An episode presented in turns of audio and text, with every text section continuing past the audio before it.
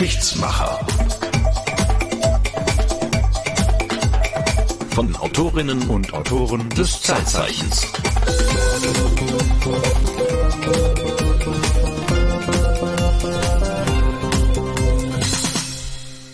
Martin, das hast du geklaut. Nein. Doch, das hast du geklaut. Nein, das habe ich nicht geklaut. Diese verbitte ich Melodie hast du geklaut. Ich habe mir etwas geborgt. Also die Melodie zum Intro, die wir gerade gehört haben, die kenne ich.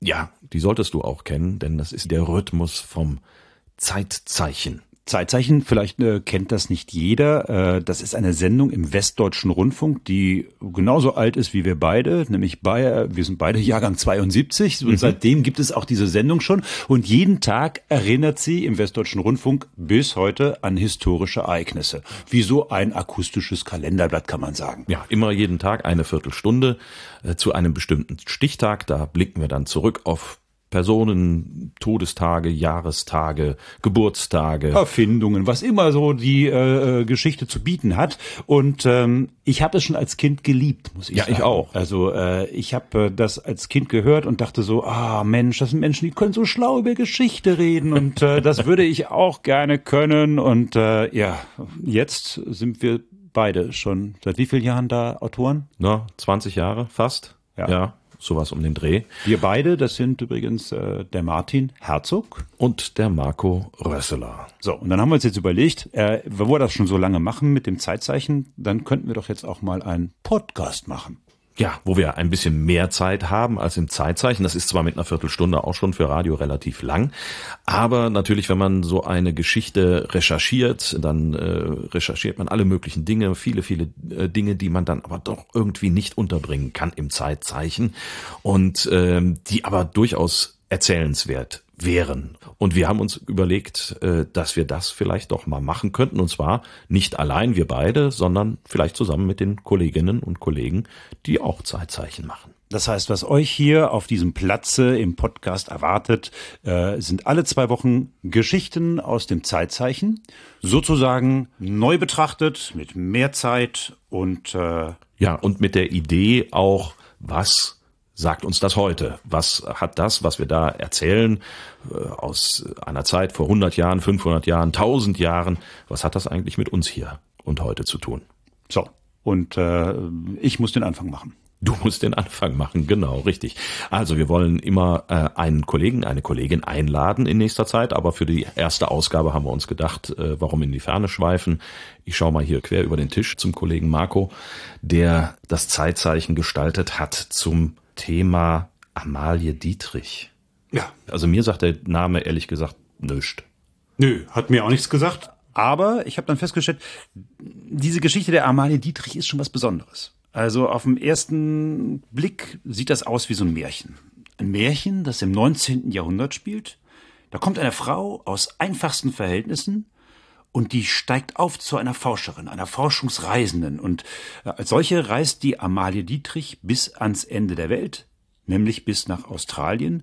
Und sie schickt von dort ganz viele Dinge nach Europa, die bis heute verteilt über mehrere Museen liegen, darunter auch Knochen und Gebeine von Aborigines. Und wir werden in diesem Podcast nicht nur mit einem Nachfahren dieser Toten sprechen, sondern wir werden auch versuchen zu klären, wie diese Amalie Dietrich an diese grausigen Funde herangekommen ist. Also die Geschichte der Amalie Dietrich, eine wahre Geschichte mit märchenhaften Zügen, ja und auch Krimi-Einschüben. Es geht um Leichenschändung, um Mord. Kurzum, es lohnt sich zuzuhören.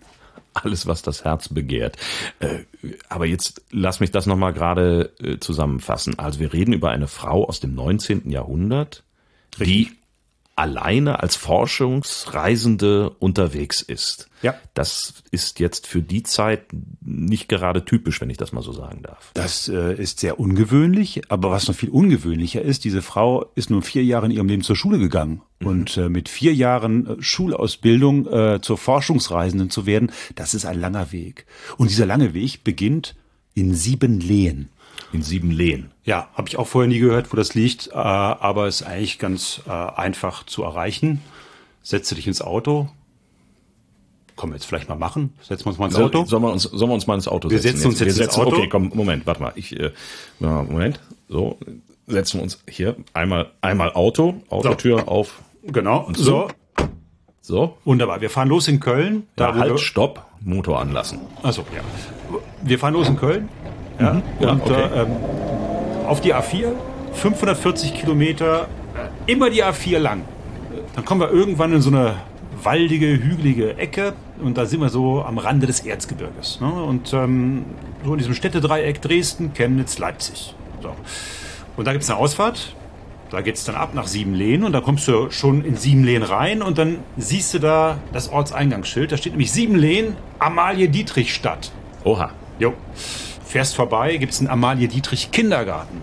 Davor steht eine Amalie-Dietrich-Statue. Äh, Du kommst dann in den Amalie-Dietrich-Park, wenn du willst. Und natürlich gibt's auch eine Amalie-Dietrich-Straße. Ja, das ist ja noch Also Amalie Dietrich in sieben Lehen weltbekannt. Wobei man sagen muss, so richtig viel von ihr zu sehen, außer dass da überall Amalie Dietrich dran steht, äh, das ist schwierig, weil äh, die sieben Lehr ähm, haben sich mal sozusagen kriminell betätigt. Das äh, ist jetzt schon eine Weile her. Ähm, das war um die Jahrhundertwende. 1896 ging das los. Und bis ähm, sie erwischt worden sind, da war 1906. Die haben nämlich ja Brand gestiftet. Die haben ihre eigene Stadt peu à peu abgebrannt. Das äh, ist War ganz- Abriss, sagt man, glaube ich. das ne? war, das war ein, ein, ein ganz mieser Trick. Offenbar ging es den sieben Lehnern damals nicht so richtig gut. Und äh, der Bürgermeister wusste davon, äh, die Feuerwehr, die wusste auch davon. Ähm, und dann haben die so ein Haus nach dem anderen angezündet und haben die Versicherungsprämien einge eingesackt. Das ist aber dooferweise aufgeflogen und äh, die sind doch verknackt worden. Hat sich nicht bewährt. Nur das. Blöde war, dass danach Dutzende Häuser weg waren. Ähm, ja. Und Amalie Dietrichs Haus auch. Ja, also da ist jetzt so eine Lücke im Straßenbild, ne? Aber da steht dann immerhin noch ähm, ein Schild davor, ne? Ähm, ich kann ja mal vorlesen, was da steht. Hier stand das Vaterhaus der Naturforscherin Amalie Dietrich. Dass sie es abgefackelt haben, steht da nicht, ne? Die sich durch die Not des Lebens ringend vom einfachen Kinde des Volkes zur wissenschaftlichen Sammlerin emporarbeitete. Dann kommen die Lebensdaten, also geboren ist er am 26. Mai 1821. Jetzt kannst du rechnen, ist dieses Jahr rund. 200, 200 Jahre, Jahre, wird die ja. dieses Jahr alt. Und gestorben ist er am 9. März 1891. Dazu geht mein Zeitzeichen. 130 Jahre, ne? Also zwei runde Daten gleich. Zwei runde Daten in einem Jahr. 70 Jahre alt ist geworden. Und darunter steht noch das Lebensmotto von ihr auf dieser Tafel. Besser ein schweres Leben als ein leeres Leben. Besser ein schweres Leben als ein leeres Leben. Ja. Das ist tief. Das kannst du dir auch mal hinter die Ohren schreiben, ne? Also das, das hat sie gesagt, oder was ist das, ein Zitat? Oder? Das soll sie gesagt haben. Das soll ein Zitat von ihr sein. Nun gut, man muss sagen, äh, ihr Leben fängt schwer an. Ihre Eltern waren Handwerker, also die hatten zusammen einen Betrieb, Mutter und Vater, die waren Beutler. Beutler. Ja, kennt man heute auch nicht mehr.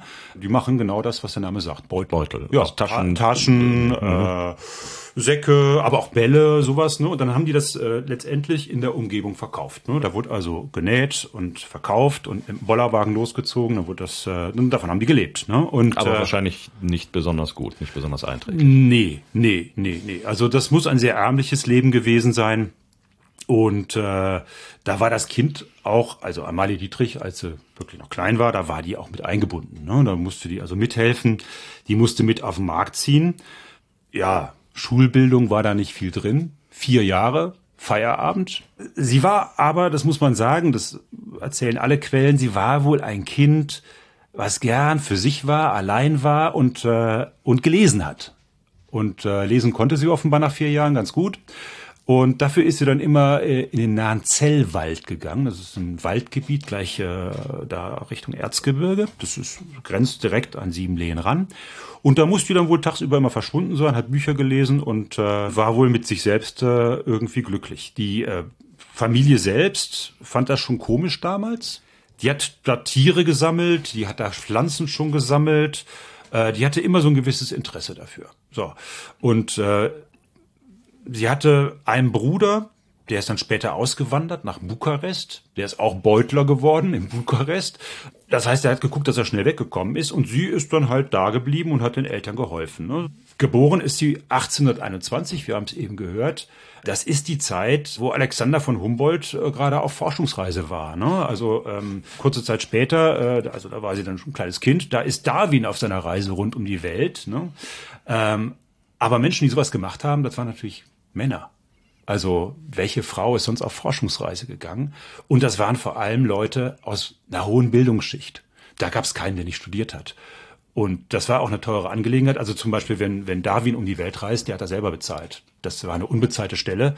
Ob die Amalie davon überhaupt schon geträumt hat, ob die überhaupt davon wusste, dass es so sowas gab, das wissen wir heute nicht. Wahrscheinlich hat man in sieben Lehnen von sowas überhaupt nichts mitbekommen. Ne? Es war, wie gesagt, ein kleines Kaff.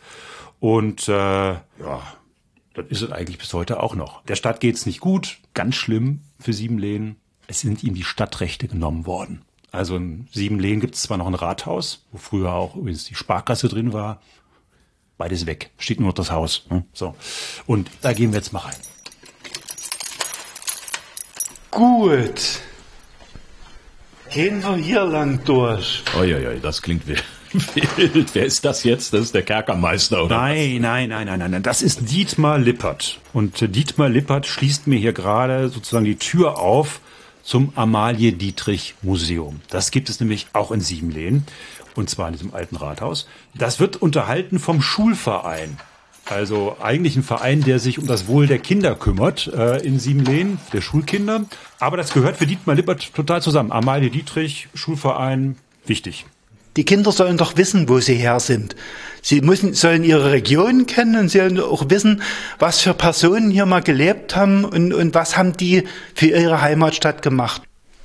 So ist es. Das heißt, äh, Herr Lippert kümmert sich darum, dass auch die Schulkinder wissen, wer Amalie Dietrich ist. So ist es. Und äh, am Anfang kommst du da letztendlich in einen langen, langen, langen Gang. Da sind lauter Stelltafeln, wo dann das Leben von Amalie Dietrich aufgeschrieben ist. Denn aus Siebenlehen, aus ihrer Zeit in Siebenlehen gibt es kaum mehr was. Das ist ja so das Problem. Ne? Und äh, die haben lange nach Dingen gesucht, nach Spuren gesucht. Da haben sie ein Handtuch, also ein Taschentuch haben sie gefunden. Da waren die Initialen von ihr reingestickt, immerhin. Ne? Dann haben sie natürlich äh, den Eintrag im Kirch- und im Taufregister gefunden. Und man fragt sich so ein bisschen, wenn man so über das Leben, das frühe Leben der Amalie Dietrich so redet, woher weiß man überhaupt davon? Ne?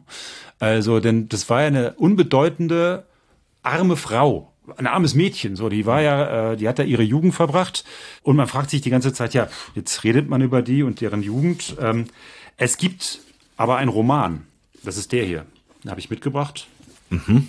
Lass mal gucken. Amalie Dietrich in Frakturschrift. Amalie Dietrich von Charitas? Caritas. Car Caritas. Caritas Bischof. Genau. Mhm. Okay. Caritas Bischof war die Tochter von Amalie Dietrich. Die schreibt sozusagen hier die Geschichte ihrer Mutter. Das hat die, da war die Mutter längst tot, 1909 gemacht. Und weil sie verheiratet war, hieß sie natürlich auch nicht mehr Dietrich, sondern Bischof. Und ähm, da wird sehr detailliert das Leben der Amalie Dietrich sozusagen beschrieben. Das Problem ist natürlich, man weiß nicht so recht, das hat sie erfunden und was entspricht der Realität. Was sie auf jeden Fall nicht erfunden hat, das ist äh, das hier. Das ist nämlich äh, einer der wenigen Fotografien von Amalie Dietrich. Aha. Äh, wobei das, glaube ich, jetzt hier eine Radierung oder ein Stich von dieser Fotografie ist. Ähm, und äh, da sieht man jemanden sehr ernst, eine Frau mittleren Alters mit streng zurückgekämmten Haaren, Mittelscheitel und äh, ja, ein wenig ernst, fast verbittert aus dem Bild herausgucken. Das sieht jetzt nicht unbedingt nach einer lebensfreudigen Frau aus, wenn ich das mal so sagen darf. Komisch. Selbe Frage habe ich auch gestellt. Gucken wir sie uns erstmal an. Amalia, sie hat immer diesen zielstrebigen, aber relativ ernsten Blick. Ja, also sie, sie war schon, sie, es kommt ein gewisser Ehrgeiz sicherlich daraus, aus diesem Blick hervor, Zielstrebigkeit und genau das sind auch die Charaktereigenschaften, die ihren Slogan auch ausmachen. Besser ein schweres Leben als ein leeres Leben. Sie sieht aber auch aus wie eine harte Frau. Ja, ja, richtig. Hart, hart zu sich selber und zu anderen. Die Anerkennung hat sie sich durch Leistung erworben. Ja, also ihre Leistung war sicherlich, äh, aus diesem kleinen Siebenlehen in Sachsen rauszukommen in die große, weite Welt.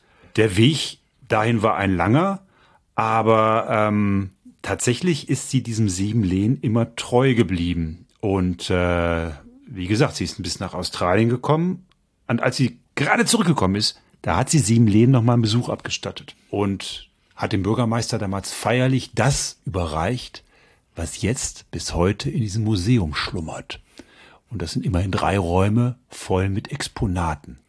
Letztendlich, wir bilden uns ein bisschen was drauf ein, dass wir hier ungeheuer viele Exponate komprimiert auf engen Raum haben und dass wir eine Bandbreite haben, die so in einem anderen Museum, Naturkundemuseum, ich denke mal einmalig ist. Das, das wird man nie wieder finden. Die Amalia hat damals sowohl die zoologischen Sachen, also aus dem ornithologischen Bereich, wie man hier sieht, mitgebracht. Sie hat meeresbiologische Sachen mitgebracht, also sprich Korallen, Muscheln, die sie auch aus dem Great Barrier Reef Bereich mitgebracht hat. Sie sehen hier in Spiritus eingelegte Schlangen und Fische. Also dieses gesamte Spektrum ist schon beeindruckend. Und Amalia war die Person, die wahrscheinlich am meisten botanische und zoologische Exponate als Einzelperson gesammelt hat in der freien Feldforschung. So, Moment, jetzt äh, habe ich das jetzt gerade richtig verstanden. Diese Frau ist diejenige Einzelperson, die am meisten Exponate eingesammelt hat in der Welt, in der Weltgeschichte. Also so ist es. So ist mehr, es. mehr als, als Darwin? Mehr, mehr als Darwin. Mehr als Humboldt? Mehr als Humboldt. Ähm, ja, das ist so. In der Tat. Sie soll angeblich über 20.000, da gehen die Zahlen so ein bisschen auseinander, der eine sagt mehr, der andere sagt weniger. Viele dieser Sachen sind ja heute auch gar nicht mehr da. Aber über 20.000 Dinge sozusagen von Australien gesammelt und nach Europa geschickt haben. Das ist unvorstellbar viel. So, wie kommt jetzt diese Frau in ärmlichen Verhältnissen aufgewachsen, quasi ohne Schulbildung. Wie kommt die jetzt nach Australien als Naturforscherin? Ja, also aus ihrer Jugend haben wir ja relativ wenig außer diesem Roman von ihrer Tochter Caritas. Ne? Von dem man aber nicht weiß, was davon stimmt und was nicht. Ja, also das ist eins der, der Probleme, dass man das nicht weiß. Was aber klar ist, sie hat relativ spät geheiratet. Und da war sie schon 27 und so lange war sie also bei ihren Eltern und die haben schon gedacht, irgendwie die die werden ihn nicht mehr, die werden, die werden ihn nicht mehr quitt. Ne? Äh, und äh, dann äh, kam es aber zu einer Szene. Im Roman wird sie so beschrieben. Hättest du mal für mich so ein bisschen äh, Waldatmo? Waldatmo. Ja, Wald. Wald. Was soll es sein? Also kein europäischer, Urwald, nein, europäischer, europäischer Wald. Wir mitteleuropäischer Fichtenwald. Wir, sind, kommt sofort. wir sind äh, im Wald in Siebenlehen. Das Kapitel bei der Caritas Bischof ist überschrieben mit Waldeszauber. Es war Herbst. Mutter und Amalie gingen in den Zellwald, um Pilze zu suchen. Und als sie im Walde waren, bückte sich die weißhaarige Frau mit jugendlichem Eifer, um aus dem grünen Moos und Rasen die hübsch geformten gelben Schwämme zu pflücken. Nun stiegen sie den sanft gebogenen Hügel hinauf. Oben angekommen, fällt der Blick auf den klaren Waldbach. Waldbach vielleicht ein bisschen? Waldbach. Waldbach. Rauschen. Moment, haben wir gleich. Ja. Von oben sahen sie, dass jemand am Ufer im grünen Moos lagerte. Ein Herr war's. Über den dunkelgrünen Tuchrock fiel ein breiter weißer Kragen mit Hohlsaum bis herab auf die Schultern. Das braungewellte Haar war ihm über die Stirn gefallen, denn er hielt den Kopf vornübergebeugt. In der linken Hand hielt er ein winziges Zweiglein Moos, das er durch ein grünes Augenglas aufmerksam betrachtete. Jetzt richtete er den Kopf in die Höhe und die breiten, nein, nicht die breiten, die beiden Frauen. Entschuldige, das ist hier Frakturschrift, ja? Das ist Frakturschrift. Liest du das doch mal, wenn du das besser kannst, mach du nein, das. Nein, du machst das sehr, sehr, sehr, schön. Auch angemessen dem, dem, dem Ton des Textes. Sehr also nicht die breiten Frauen, sondern die beiden Frauen sahen, dass er ein feines, blasses Gesicht hatte. Beide wussten, das ist Herr Dietrich. Herr Dietrich. Mhm. So, fällt dir was auf, Herr Dietrich? Ja, also Herr Dietrich ist Herr Dietrich, das heißt, Amalie Dietrich hat da zumindest noch nicht Dietrich geheißen. Nee, sie ist eine geborene Nelle, Aber jetzt wissen wir, ne, beim Pilzesammeln hat sie dann den Herrn Dietrich kennengelernt und offenbar auch lieben. Zumindest wenn man dem Roman ihrer Tochter gelesen hat, da steht das so drin. Also die Amalie Dietrich hat dann tatsächlich geheiratet. 1848 den Wilhelm Dietrich, den sie im Wald beim Pilzesammeln äh, getroffen hat. Ja, warum war der jetzt im Wald und hat da durch sein Monokel irgendwelche Pflanzen betrachtet? Er war ein seltsamer Kauz, der Wilhelm Dietrich. Da sind sich alle sieben Lehner einig. Der wollte eigentlich mal Medizin studieren, wurde dann Apotheker, hat aber nicht so recht Spaß an diesem Beruf und wollte lieber Botaniker sein, Forscher, äh, hat dann den Apothekerjob hingeschmissen. Als Apotheker ist er nach Siebenlehnen gekommen und ist dann nur noch durch den Wald gelaufen, hat Pflanzen gesammelt, hat die zu Hause gepresst, bestimmt und äh, ja, war ein komischer Kauz. Wovon er gelebt hat, hat keiner so richtig gewusst. Was auch der Grund war, warum beide Eltern von der Amalie nicht gerne eingestimmt haben in diese Hochzeit. Aber es kam, wie es kommen musste. Die beiden haben geheiratet. Und dann fing für beide ein sehr schweres Leben an, denn es kam gleich auch danach eine Tochter und so eine Familie zu ernähren mit Botanik ist schwierig. Ne?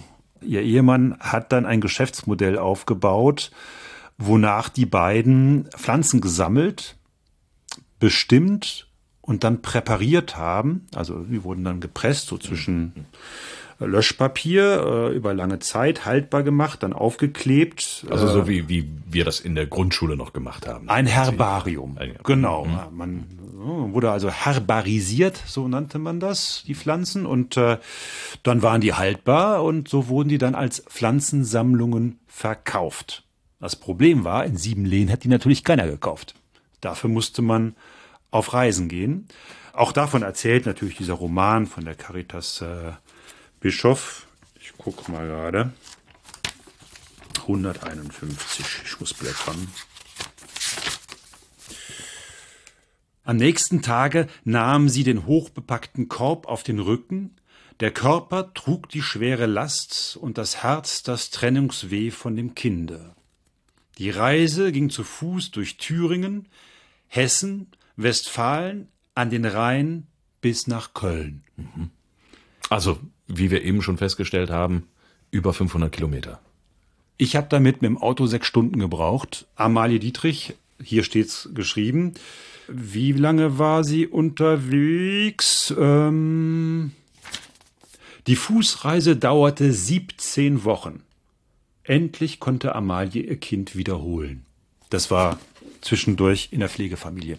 Also da sind sozusagen Herr Dietrich und Frau Dietrich losgezogen mit dem Korb auf dem Rücken und dann sind die sozusagen überall eingekehrt, wo man, wo sie glaubten, sie könnten Herbarien verkaufen. Das war bei Sammlern, das war in Apotheken, das war an Universitäten, das war in Lehranstalten, überall da sind die aufgeschlagen, die mussten das ganze Zeug schleppen, dann sind die dahin, dann mussten die Verkaufsgespräche führen, dann haben die das verkauft, was sie dabei hatten, waren Muster. Mhm. Währenddessen haben die auch nochmal gesammelt, haben das mitgenommen und sind dann wieder zu Fuß nach Siebenlehn. Dann wurden die frisch gesammelten Sachen sozusagen wieder herbarisiert und dann wurden die äh, bestimmt nach dem System von Linné. Linné, kennst du? Ich habe den Namen mal gehört, aber äh, Karl von Linné, ähm, schwedischer Naturforscher. 18. Jahrhundert, hat das Linnéische System entwickelt. Also äh, wenn wir heute jedes Tier oder jede Pflanze mit so zwei äh, Begriffen immer bezeichnen, ne? also zum Beispiel du bist ein, ich hoffe doch Homo sapiens. Genau, äh, Homo heißt Mensch, ne? Sapiens heißt äh, verständig, weise, gescheit. Okay, Man mag es kaum glauben, genau, aber so ist es. Ne? so, also ähm, und so gibt's halt nach diesem Karl von Linné immer so eine Doppelbezeichnung. Und dann ergibt sich das, äh, ist das eindeutig spezifiziert und jeder, jeder Biologe weiß, aha, okay, das ist, das ist also das. Äh, das Tollste ist natürlich, wenn so etwas nach einem Entdecker benannt wird. Ne? Und der Dietrich war ja so einer, der kannte sich aus, da hat er von geträumt. Einmal eine Pflanze nach ihm benannt werden. Das fände er toll, ne? Und so gab es dann später die Acacia dietrichiana, Aber die wurde nicht nach ihm benannt, sondern nach seiner Frau. Aber da kommen wir ja später zu. Ähm, denn äh, nach ihr sind in diesem Linnéischen System bis heute 46 Tiere, Pflanzen bezeichnet. Ne? Aber nach diesem System wurden also auch die gesammelten Pflanzen dann bezeichnet, dann herbarisiert, eingeklebt und dann sozusagen so als, als Motto Herbarien verkauft. So mitteleuropäische Moose konntest du dann kaufen. Also das Oder- heißt, die haben dann in, in, in sieben Lehen dann da gesessen und haben nach der Bestellung, die man dann meinetwegen an der Universität Köln oder Bonn irgendwie aufgetragen bekommen hat, haben die dann die Herbarien zusammengestellt und so eine Art Versandbetrieb. betrieben. Genau. Und äh, wenn dann alles ver versandt war, dann musste man sich ja wieder um neue Kundschaft kümmern. Und dann ging das wieder los. Ne? Dann ist sie also wieder losgezogen. Und äh, was bald klar war, dass ihr Ehemann, der konnte das nicht mehr. Der war ja gesundheitlich irgendwie dazu überhaupt nicht in der Lage, diese gigantischen Strecken zu laufen. Und so ist sie dann alleine losgezogen. Die hat sich dann einen Hund gekauft, der hieß Hector äh, hat sich dann statt dieser Kiepe auf dem Rücken einen Leiterwagen geholt, damit sie mehr transportieren konnte. Der, der Hund hat dann den Wagen gezogen. Seltsame Konstruktion, aber hat man wohl oft, öfters so gemacht. Muss ein großer Hund gewesen sein, der Hector. Und dann ging das nach Berlin. Das ist nicht so weit. 220 Kilometer. Von Siebenlehn bis Krakau. Von Siebenlehn bis Salzburg. Meine Güte. War das einträglich in irgendeiner Form? Also ich meine, äh, das, das klingt mir jetzt nicht danach, als äh, würde man damit äh, dickes Geld scheffeln. Oder waren diese Herbarien so dermaßen beliebt und begehrt, dass man da äh, Es gab Leben eine, es gab so eine Mode. Also so Bildungshaushalte haben sich sowas gerne gekauft. Da gab es wirklich so, so Pflanzensammler, aber reich wurde man damit nicht. Hm.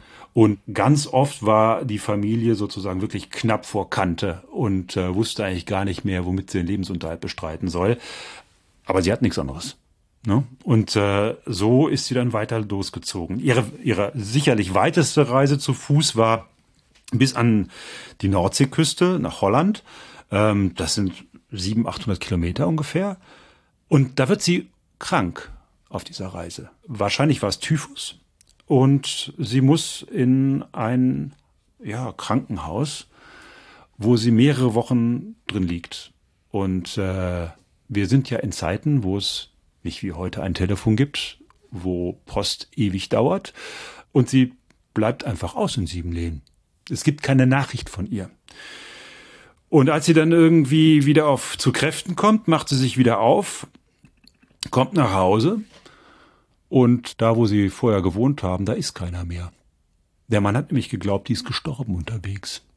Der hat sich dann eine Stelle genommen als Lehrer, als Hauslehrer, weil anders wusste er auch nicht mehr, wie er überleben kann. Hat das Kind, die Caritas, hat er in, in eine Pflegefamilie gegeben. Hausstand aufgelöst. Da stand die vorm leeren Haus. Und dann äh, hat sie das mit Schrecken dann festgestellt, ist dann rüber irgendwie, wo der als Hauslehrer angestellt war. Und da hat der Mann den Kopf geschüttelt und hat gesagt, ja, du kannst hier nicht einziehen. Das steht so in meinem Vertrag, nur ich. Ach du lieber Himmel. Dann hat die ihren Ehering ausgezogen, hat den auf den Tisch geklatscht, hat gesagt, ab hierhin, jetzt ist Feierabend. Dietrich, das war's. Wow. War das bis dahin auch schon so eine innige Ehe? Weil ich meine, das, das, das macht man doch nicht so mal eben, oder? Ja, der Dietrich war ein komischer Kauz, ne? Das muss man so sagen. Der hat für seine Botanik gelebt. Das war immer sein größter Traum. Nach ihm soll mal so, ein, so, ein, so eine Pflanze benannt werden. Und da hatte er in ihr sozusagen einen billigen Mitstreiter. Da haben die sich auch irgendwie gefunden. Die fanden das beide irgendwie gut. Ob das Liebe war?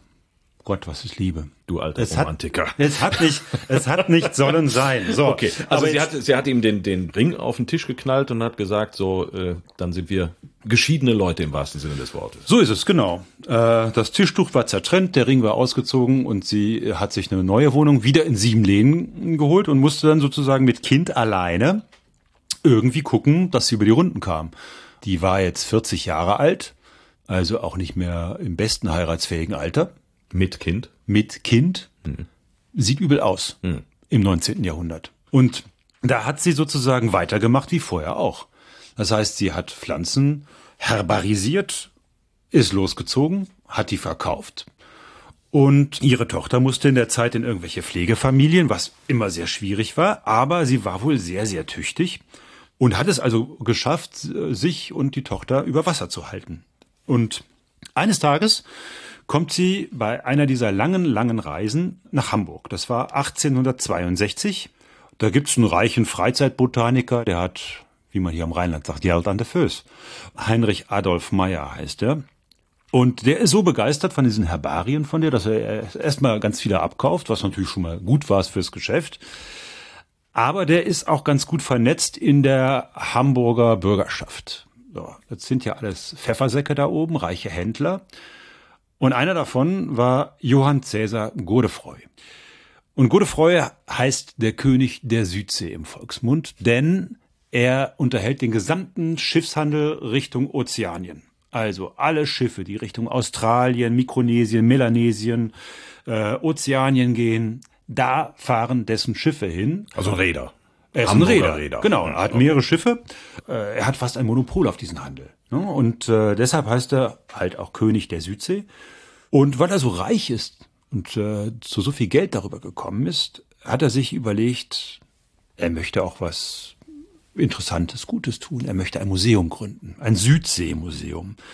Und dieses Südseemuseum sollte also das erste Südseemuseum Deutschlands werden. Das erste Museum, wo also Pflanzen- und Tierwelt der Südsee, aber auch äh, ethnologische Dinge vorgestellt werden. Also wie leben die Menschen da, was für Menschen leben da. Nun, das muss natürlich jemand sammeln. Und äh, da hat er eine Stellenausschreibung gemacht und hat gesagt, ich suche jemanden, der hier für mich sammelt in Australien, für mein Südseemuseum. Auftritt Amalie Dietrich. Auftritt Amalie Dietrich. Hat die sich das vorher überlegt? Also ich meine, Australien, äh, das war ja damals noch ein, ein, völlig unbekannter Kontinent. Also ich meine, gut, das ist irgendwie 50, 60 Jahre vorher von den äh, Briten besiedelt worden als Strafkolonie und da war man, glaube ich, auch in der Zeit noch so gerade mal drüber hinweg, dass man da Strafgefangene runtergeschickt hat. Also äh, das war ja nun, also äh, Abenteuer, glaube ich, wenn irgendwo der Begriff angebracht ist dann da. Äh. Klar, sie war dann halt selbstbewusst genug zu sagen, genau das möchte ich. Nun steht sie natürlich vor einem weiteren Problem. Das so eine, so eine ja das, der Vertrag sollte über zehn Jahre gehen. Für zehn Jahre soll sie für Godefroy in Australien sammeln. Was macht sie mit dem Kind? Hm. So, und äh, da verhandelt sie mit Godefroy und der sagt, okay, ich zahle der sozusagen eine bessere Erziehung. Dein Kind kommt sozusagen in ein Internat, da äh, kriegt es eine gute Ausbildung. Ich kümmere mich auch sonst drum und äh, dann kannst du los. Sie hat kaum ein Honorar gekriegt. Sie bekam sozusagen Kost und Logis. Sie bekam dann Ausrüstung zum Präparieren von Tieren. Und dann war irgendwann der Tag, wo sie los musste. Das lese ich jetzt nochmal vor. Hast du eigentlich, ich frage mal dazwischen, äh, hast du das ganze Buch gelesen? Ja, ich habe es ganz gelesen. Ich fand es nicht immer schön, muss ich sagen. Es ist, äh, es ist also, manchmal ein bisschen schon ordentlich, ja, das, da ist ordentlich Schwulz drin. Ne? Das, das Ding war, das muss man sagen, dieses Buch war ein Bestseller. Hm. Das, das ist 1909 erschienen. Und in den 20er Jahren war das ein absoluter Bestseller und ähm, die Tochter war relativ bekannt als Schriftstellerin. Also gut, äh, Amalie Dietrich äh, ist also jetzt auf dem Sprung nach Australien. Genau. Und ihre Tochter beschreibt es so. Von der weinenden Caritas, die schreibt über sich in der dritten Person, ne? von der weinenden Caritas begleitet ging Amalie am 15. Mai 1863 an Bord des Segelschiffes La Rochelle. Ein Herr trat zu ihr, nannte seinen Namen und sagte, ich bin der Kapitän des Schiffs. Der Chef hat angeordnet, der Chef ist der Godefroy, dass ich Ihnen eine Kajüte erster Klasse anweise. Super, denn das ganze Schiff ist voll mit Auswanderern, die nach Australien wollen mit 450 Leuten im Zwischendeck und da ist man ganz froh, wenn man erster Klasse reisen kann. Ist Amalie Dietrich bis dahin noch gar nicht gewohnt. Ne? So. Dann läutet aber die Schiffsglocke. Vielleicht eine Schiffsglocke? Schiffsglocke? Ja. Ja, Moment, haben wir auch. Die Schiffsglocke gab das Zeichen zur Abfahrt. Noch ein eiliger letzter Kuss und Caritas eilte an Land. Nun löste sich der mächtige Segler und glitt stolz den Strom entlang. Solange er sichtbar war, ließen Mutter und Kind die Tücher im Winde flattern. ja, man muss das wirken lassen. Ja, ja, ja, ja, ja, ja, So, jetzt, jetzt muss man sagen, Amalie Dietrich sitzt auf diesem Segelschiff, jetzt auf dem Weg nach Australien. Das Schiff brauchte von Hamburg bis Brisbane, das liegt an der Ostküste, 119 äh, Tage. Also drei, drei, vier Monate fast. Ja. Und äh, die nutzt sie natürlich, denn sie kann ja kein Wort Englisch. Sie hat jetzt ein Englischwörterbuch dabei und lernt Englisch. Mit dem Wörterbuch. Mit dem Wörterbuch, ja, wie sonst.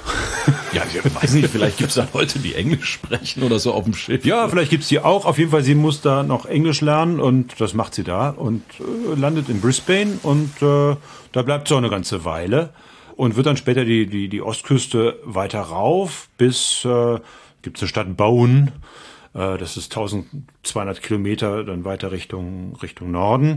Äh, das ist so, so, so ihr Radius. Und da fängt sie dann so an zu sammeln und äh, muss dann Kisten packen und die werden dann tatsächlich dann immer über Brisbane nach Hamburg geschickt. Ne? Und ähm, Godefroy hat dann auch äh, ganz schnell Wünsche. Ne? Also das geht dann los, dass er ihr schreibt. Äh, davon sind einige Briefe sogar erhalten. Das heißt, äh, da sind wir uns relativ sicher, dass die nicht äh, von Caritas Bischof sozusagen äh, ihrer Tochter erfunden worden sind. Ich lese mal einen vor. Ja, also da schreibt ihr sozusagen der Godefroy äh, aus Hamburg. Hamburg, 3.1.1864. Frau Amalie Dietrich. Sehr hat es uns gefreut, dass Sie glücklich und wohlbehalten in Australien angekommen sind. Sie schrieben uns, dass Sie schon tüchtig sammeln. Darüber freuen wir uns. Wir werden unsererseits dafür sorgen, dass Sie stets mit Kästen, Tüten, Benzin, Werk, Salz und so weiter aufs Beste versehen sind. Über das Sammeln der Schmetterlinge möchten wir bemerken, dass Sie dieselben in Tüten schicken können. Selbst die größten Nachtfalter, wenn Sie ihnen die Flügel zusammenklappen, können Sie ruhig in dieser Weise absenden. Wir möchten Ihre Aufmerksamkeit auch besonders auf das Sammeln von Fischen lenken. Sammeln Sie von Fischen, was Sie nur können. Alle haben das größte Interesse für uns, sowohl Süßwasser wie Seefische. Die Fische, die zu groß sind, um in Spiritus versandt zu werden, müssen Sie in Salz gut pökeln. Die Bauchhaut ist vorsichtig aufzuschneiden, damit der Pökel gut zu den Eingeweiden eindringen kann. Alte Fleischfässer werden sich besonders zum Verpacken der großen Fische eignen. Es darf übrigens nur im äußersten Notfall zu einem Zerlegen geschritten werden, da der Fisch natürlich dadurch an Wert verliert. In der Hoffnung, dass wir bald Sammlungen von Ihnen erhalten, grüßen wir Sie aufs freundlichste, Godefroy und Sohn. Und das hat dann Amalie Dietrich auch gemacht. Also gesammelt äh, Pflanzen, Tiere, Fische, äh, Landtiere, was auch immer sie gefunden hat? Oder gab's? Also das ist ja nichts Spezifisches. Da steht ja nur Schmetterlinge groß und klein, Fische groß und klein äh, und bitte gut pökeln, äh, bevor sie die zurückschicken. Richtig. Also der wollte erstmal alles kriegen. Und je länger sie da war, desto spezieller wurden auch die Wünsche. Hamburg, 8.4.1866. Frau Amalie Dietrich. Wenden Sie Ihre Aufmerksamkeit auch auf Geräte und Waffen der Eingeborenen. Das ist neu. Bis dahin sollte sie ja nur Tiere und Pflanzen sammeln. Sammeln Sie davon, was Sie können. Schicken Sie, wenn möglich, auch ein Kanu. Teilen Sie uns die Namen der betreffenden Waffen und Geräte mit und wenn Sie beobachten können, wie die Sachen angefertigt werden, so teilen Sie uns Ihre Wahrnehmungen mit. Versäumen Sie ja nicht, über die Lebensweise der dort vorkommenden seltenen Tiere Ihre Beobachtungen zu machen und sie uns mitzuteilen. Wir werden dieselben im Vorwort unseres nächsten Kataloges drucken lassen. Wir grüßen Sie aufs freundlichste im Auftrag der Kustos des Museums Godefroy. Und so geht das weiter. Die haben immer speziellere Wünsche und äh, schreiben ihr das dann auch und sie muss das dann sozusagen besorgen. Und also Kanu, das heißt, wir reden da ja auch über richtig große Ausstellungsschiffe. Das heißt, das muss ja auch logistisch dann eine ziemliche Herausforderung gewesen sein. Richtig, aber die Godefroy-Schiffe pendeln ja sozusagen zwischen Hamburg und Australien. Brisbane ist dann immer der Hafen. Sie muss den ganzen Kram da irgendwie hinbekommen. Und dann gehen die sozusagen per Schiffsreise nach Hamburg und da sitzt der Godefroy und macht so langsam sein Museum auf. Nun macht er damit aber auch ein Geschäft, dieser Godefroy. Denn diese seltenen tollen Sachen aus Australien, die werden auch gesammelt. Und dann gibt es also Kataloge von diesem Godefroy. Da kann man sozusagen auch als Sammler bestellen. Hätte gern Bumerang kriegst einen Bumerang, ne? Und äh, damit macht er auch Geld. Das heißt, äh, Amalie Dietrich beliefert sein Museum, aber auch gleichzeitig die Kundschaft dafür. Also okay, das ist jetzt nicht ein rein wissenschaftliches Interesse, was den Herrn Godefroy da treibt, sondern äh, der Mann ist Geschäftsmann. Der ist Geschäftsmann durch und durch, aber sein Museum ist natürlich sozusagen seine eigene Freude. So. Muss man sagen, die Sachen, die äh, damals bei Godefroy gelandet sind, die liegen heute nicht mehr in Hamburg zu großen Teilen, sondern die kann man nämlich heute im Grassi-Museum für Völkerkunde in Leipzig sehen. Und äh, da bin ich dann auch hingefahren. Hm. Das ist ja nicht weit von Siebenlehen, ungefähr eine knappe Stunde.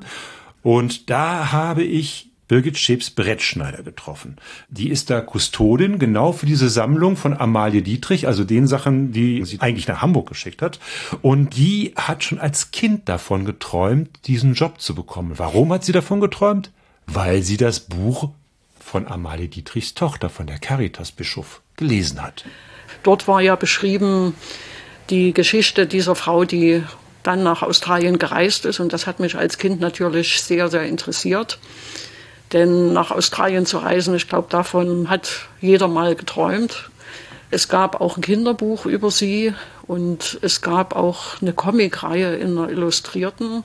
Die ist so rausgekommen, da war ich vielleicht so 12, 13, denke ich mal, wo dann die Abenteuer in diesem weit entfernten Land mit ja, recht lustigen Bildern auch dargestellt wurden. Und ich hätte zu der Zeit natürlich nicht gedacht, dass ich dann auch mit ihr im Beruf später zu tun haben würde. Also Frau Schips-Brettschneider, die die Abteilung da im Völkerkundemuseum äh, leitet, hat sich als Kind schon begeistert für Amalie Dietrich, weil es das äh, ja offensichtlich überall gab. Also was Comics gab es über Amalie Dietrich? Ja, es gibt auch sogar eine Seite äh, im Netz, da kannst du die noch nachlesen. Ja, die scheint aufgebaut worden zu sein zu einer richtigen Heldin in der DDR. Und das war offenbar auch politisch gewollt. Sie war dann am Ende auch ein Vorbild. Äh, das war dann schon in der Zeit, wo in der DDR die Arbeitskräfte knapp waren und die Frauen vom Herd also schon in die Betriebe kommen sollten.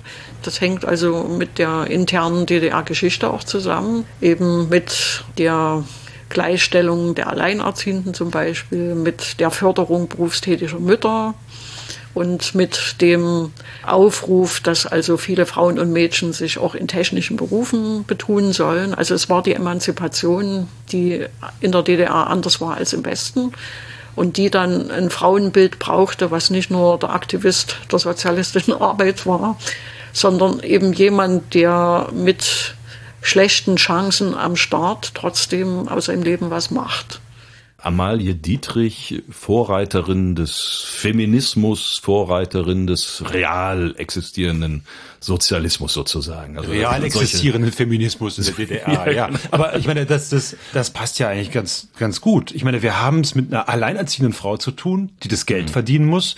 Da kann man jetzt viel drüber nachdenken, wie ist eigentlich die Rolle der Mutter zum Beispiel. Also ist es okay, dass man das Kind weggibt, um arbeiten zu gehen?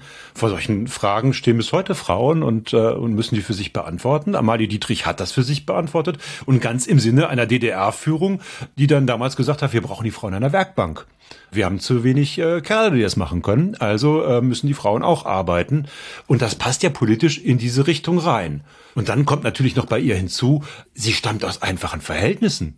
Sie hat nur vier Jahre Schule hinter sich. Äh, sie hatte arme Eltern. Das ist ja sozusagen diese, diese Geschichte des aus sich selbst heraus etwas schaffenden Menschen. Das passt natürlich wunderbar ins sozialistische Weltbild. Und als solche hat Amalie Dietrich dann ganz schnell Karriere gemacht. Und man muss sagen, als ich in Siebenlehen war äh, und mir das Museum angeguckt hat, das, das stammt sozusagen von den Grundanlagen auch aus dieser Zeit. Da hat man nämlich in den 70er Jahren auch angefangen, dieses Museum einzurichten. Und Amalie Dietrich kannte damals jeder. Diese Mythenbildung um Amalie Dietrich, die zum Teil so weit geführt hat, dass also Leute, die mit dem Auto angereist sind, dann erzählt haben, sie sind den Berg hochgefahren von Nossen nach Siebenlehen und haben dann am Horizont eine Frau mit dem Handwagen über die Wiese laufen sehen. Und das war natürlich Amalie Dietrich. Also sehr viele seltsame Dinge. Oh, jetzt wird's mystisch. Also im, im Auto sieht man Amalie Dietrich über die Hügel laufen. Ja. Äh, hast du aber nicht gesehen. Doch. Wir sind hier der Wahrheit verpflichtet. nein, ich habe nein, ich habe sie nicht gesehen. Okay. Ähm, ja, aber äh, also offensichtlich, äh, das hatte schon fast spirituelle Dimensionen dann offensichtlich. Sie war eine Heldin der Arbeit, eine Heldin äh, aller Mütter, die äh, den Spagat hinkriegen müssen zwischen äh, Kinderversorgen, Kindversorgen äh, und und Arbeit. Und äh, sie war offenbar sehr populär. Nun muss man auch sagen, dass in Leipzig natürlich auch ihre Sammlung lag und die haben wir uns natürlich dann angeguckt. Da konnte man dann so Alltagsgegenstände sehen, die sie wohl offenbar da gesammelt hat von den Aborigines. Das waren Töpfe, das waren Schmuckstücke, aber auch Waffen, also Keulen, äh, Boomerangs. Das waren lauter Dinge, die sie da vor 150 Jahren sozusagen gesammelt hat. Und wenn man dann da drauf guckt, sieht man, aha, die sind alle aus Holz oder aus Stein. Das heißt, wenn sie die nicht gesammelt hätte, wären die heute längst verrottet. Das ist also auch der Wert der Sammlung von Amalie Dietrich. Und für die Nachkommen der Ureinwohner sind diese Dinge die ältesten Zeugnisse ihrer Kultur, die erhalten geblieben sind. Und wir haben also sehr viele Kontakte mit Communities, mit den Bijara, mit den Stämmen aus den Wig-Gruppen, wo die Gegenstände also herkommen.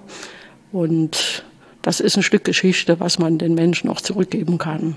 Und es gibt also auch in Rockhampton ein Kulturzentrum der Bijara, wo dann für Amalie Dietrich eine eigene Gedenkecke eingerichtet ist, wo man sie eben würdigt dafür, dass diese Dinge überhaupt überliefert worden sind und man heute die eigene Kultur damit wiederbeleben kann und rekonstruieren kann.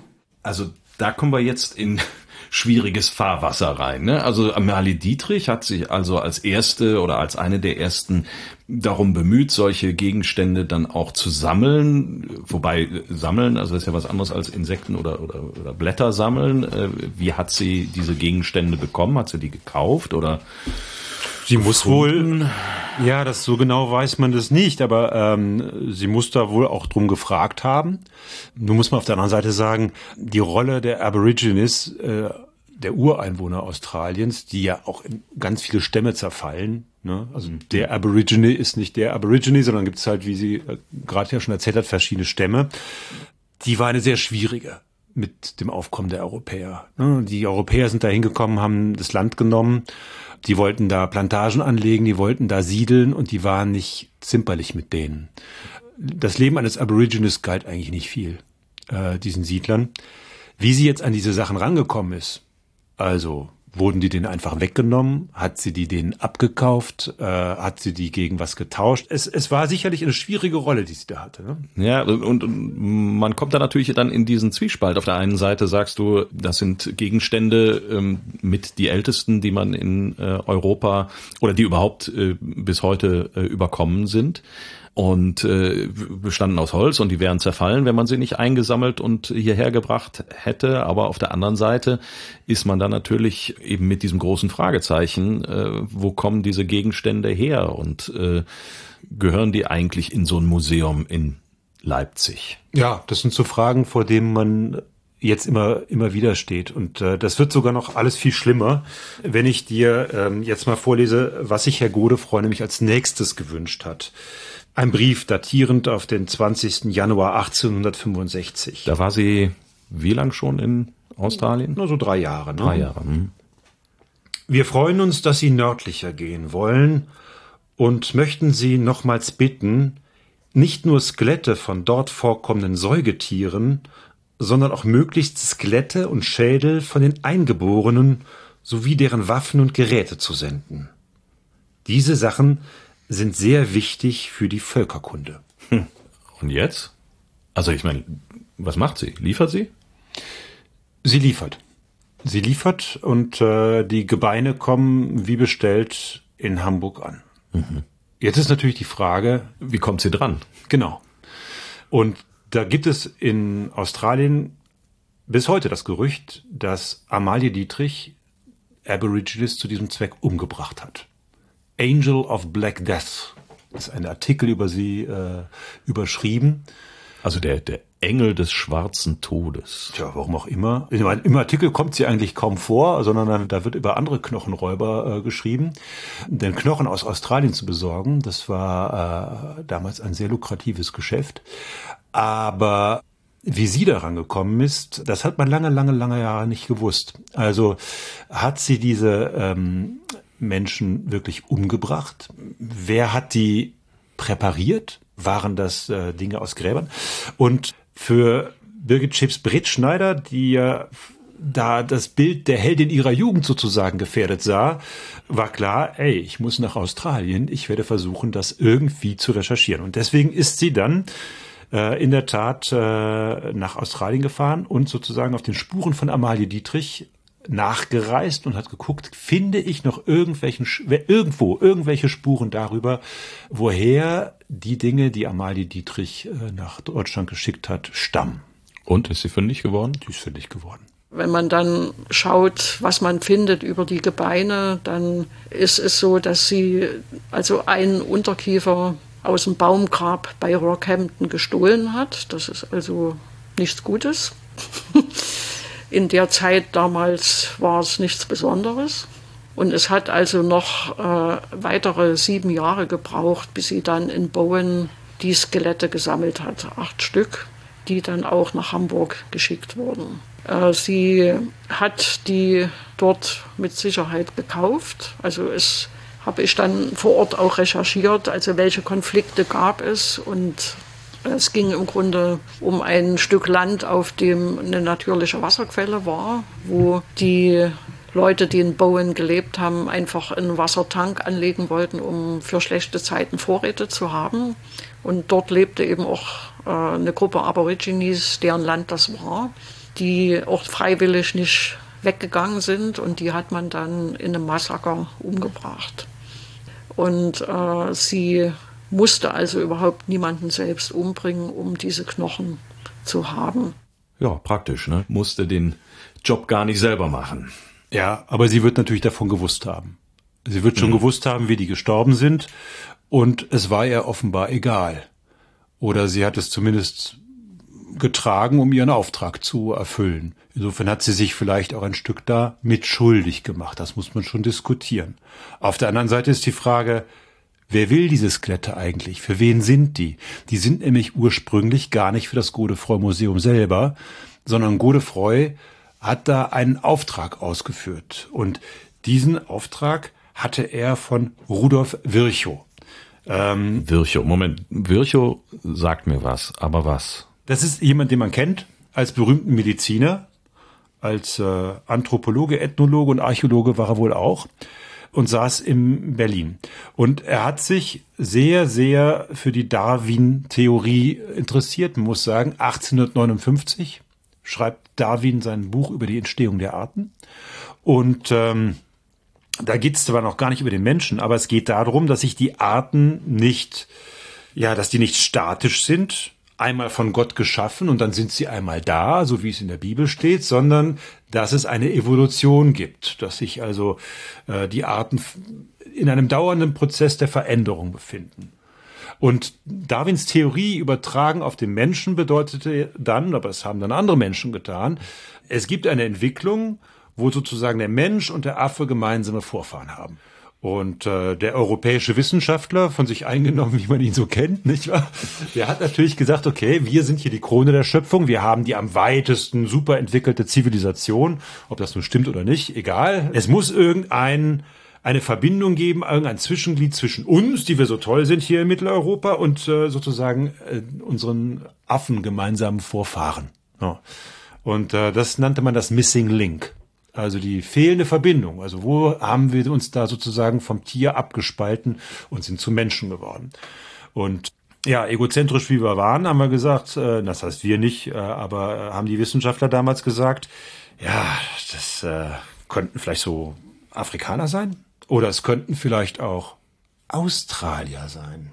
Denn Australier sehen auch schon ganz anders aus als wir. Ne, so der mhm. Aborigine mhm. und der Mitteleuropäer, das kann man schon irgendwie unterscheiden. Und dann haben die halt gesagt, ja doch klar, die sind eher am Affen. Ne? Und aber das wollen wir jetzt mal untersuchen. Und das hat auch Virchow untersuchen wollen. Virchow hatte Knochen aus der ganzen Welt. Die hat er sich bestellt und kommen lassen. Es gibt hier zum Beispiel, guckst dir an, hm.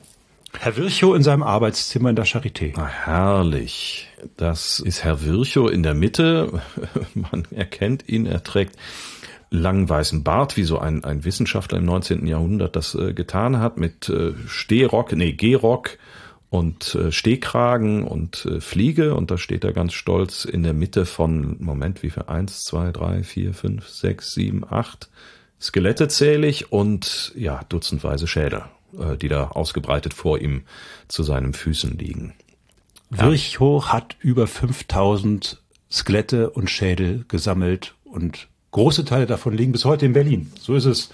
Aber er hatte in der Tat wenig, beinahe hätte ich gesagt Material, aber ähm, wenig Gebeine aus äh, Australien. Denn australische Sachen waren unglaublich selten.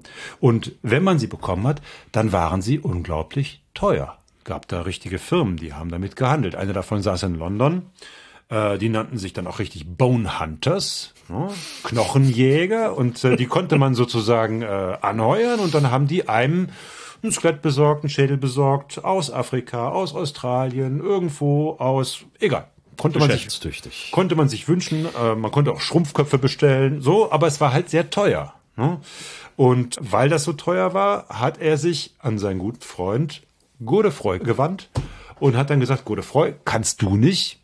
Ja, und Godefroy hat zu Amalie Dietrich gesagt, kannst du? Und sie hat ja geliefert. So, das heißt, die Skelette gingen dann in der Tat äh, für Forschungszwecke nach Berlin zu Virchow, der sie bestellt hatte, kamen aber dann hinterher äh, wieder nach Hamburg. In Hamburg kommt übrigens irgendwann auch Amalie Dietrich an, nach zehn Jahren. 1873 war das.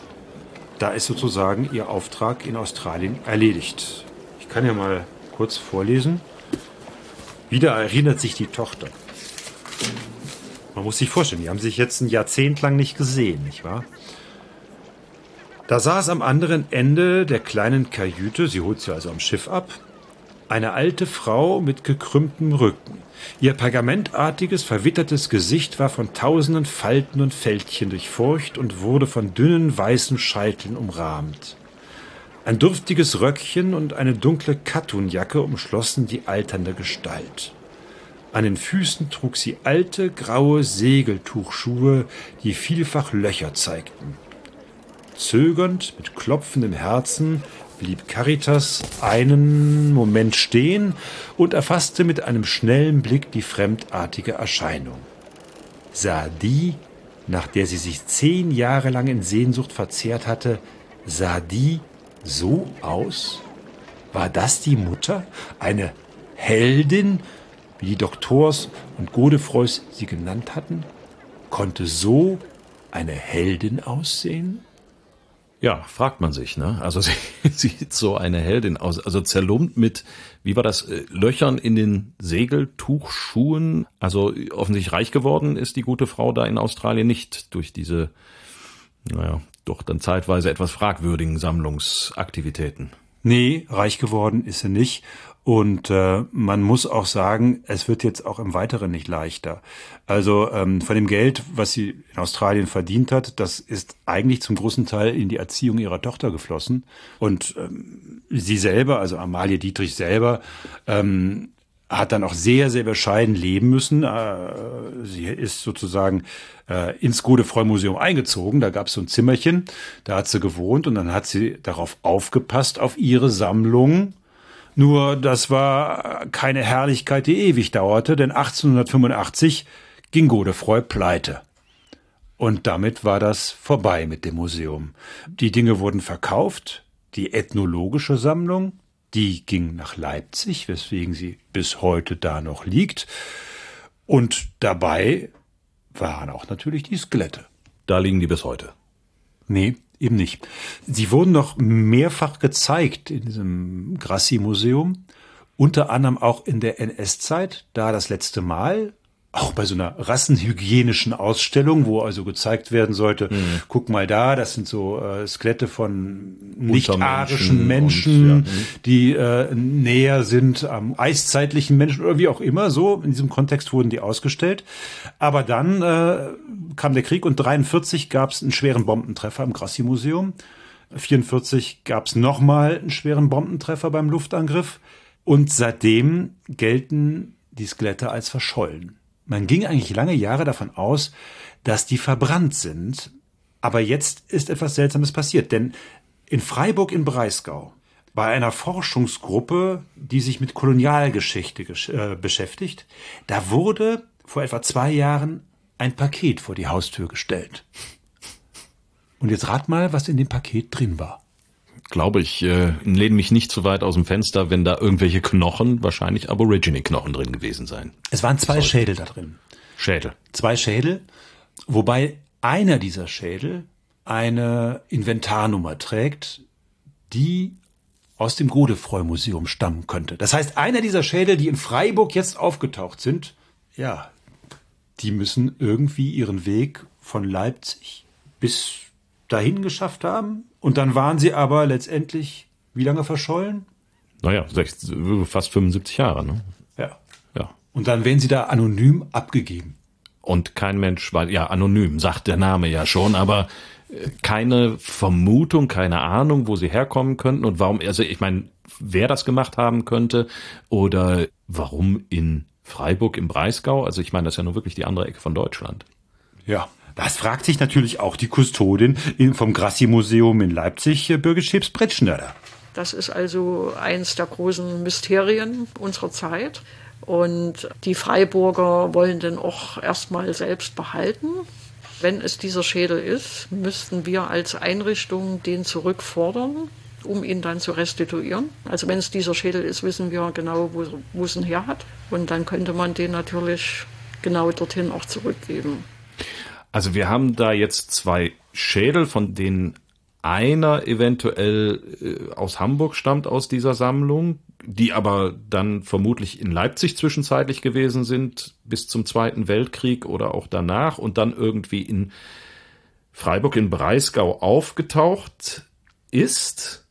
Und der soll nun gegebenenfalls wieder zurück nach Leipzig, damit er dann nach Australien restituiert werden kann. Habe ich das so richtig verstanden? Das hast du genau so richtig verstanden. Aber im Moment liegt er im Freiburger Universitätsarchiv. Da habe ich angerufen, habe gefragt, ja, was ist denn jetzt damit? Und die haben da so viel Schädel rumfliegen, dass sie sagen, also wir müssen erstmal genauestens gucken, wo die Provenienz ist. Also wo kommen die her? Denn denen ist offenbar vor einigen Jahren mal so ein Fauxpas passiert, da haben sie einen Schädel zurückgegeben, der gehörte da aber gar nicht hin. Und dann ist es natürlich sehr peinlich zu sagen, äh, tut uns ja schrecklich leid, ähm, liebe Hereros, aber äh, dieser Schädel war, das war ein afrikanischer Herero-Schädel, äh, der offenbar gar nicht dahin gehörte. so, und dann, dann sind sie natürlich jetzt sehr, sehr ähm, ja, vorsichtig äh, bei so Restitutionen. Aber mir scheint, dass da die Museen zumindest nicht wirklich gut zusammenarbeiten. Das ist ja auch die Frage, die man sich selber stellen muss. Ne? Also was machst du eigentlich und wofür? Und ist das gut? Also es ist ja auch nicht unumstritten zu sagen, wir geben das zurück. Da stehen also sehr viele Fachkollegen da und sagen, na, jetzt geht aber der Wissenschaft was verloren. Und wer weiß, was in 50 Jahren für Methoden entwickelt wurden, wo man dann ganz dolle neue Dinge aus diesen Gebeinen vielleicht ermitteln kann. Und äh, das sind also auch Fragen, die natürlich beantwortet werden sollen. Na, und da kann man im Grunde fast nur mit ethischen Argumenten antworten oder dumme Antworten geben. Wenn es nach 120 Jahren nicht erforscht ist, dann wird das auch die nächsten 100 Jahre nichts.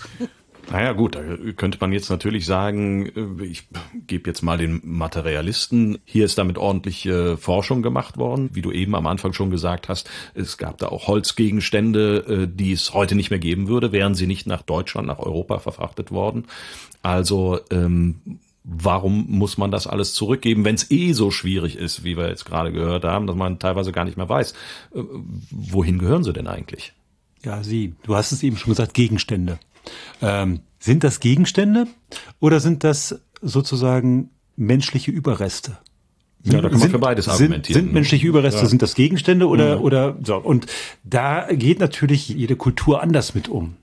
Und äh, für die äh, Kultur äh, vieler äh, Völker, die in Australien leben, ist es offenbar sehr wichtig, die wieder da zu haben. Ich habe eine Telefonnummer. Die können wir jetzt anrufen. Diese Telefonnummer ist eine australische Telefonnummer. Und das ist Major Sumner. Major Sumner. Major Sumner war mal zu Besuch im Grassi Museum und hat dort hat dort Leichen abgeholt. Also sterbliche Überreste. Du kannst sie dir angucken. Okay. Also das, was wir da hören, ist offensichtlich Major Sumner, der, was sind das, Stöcke zusammen gegeneinander schlägt. Auf jeden Fall ist es, ja, es ist schon ein bisschen skurril, muss man sagen. Er steht da in, in Leipzig in einer großen, in einem großen Saal, wo alle feierlich angezogen sind und er als äh, eingeborener Australiens als Aborigine ist da mit nacktem Oberkörper und nackten Beinen und bemalt mit weißer Farbe und äh, hat auch so eine Art Kopfschmuck, Bart, also wirklich, wie man sich so ein Aborigine vorstellt. Und der schlägt jetzt diese Stöcke zusammen, nehmen wir an, so eine Art Ritual ist das, oder was, was macht er da? Das kannst du ihn jetzt selber fragen. So.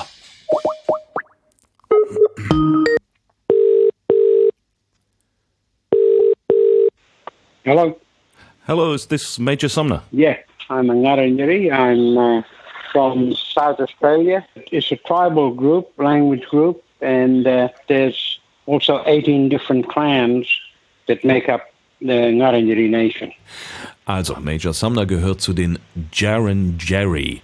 Ich hoffe, ich habe das jetzt richtig ausgesprochen. Einer der indigenen Stämme in Südaustralien, nicht weit von Adelaide ist das, äh, und äh, eine der rund 500 Sprachgruppen Australiens äh, mit 18 verschiedenen Clans, die dann zusammen eben die Nation der Jaren Jerry bilden.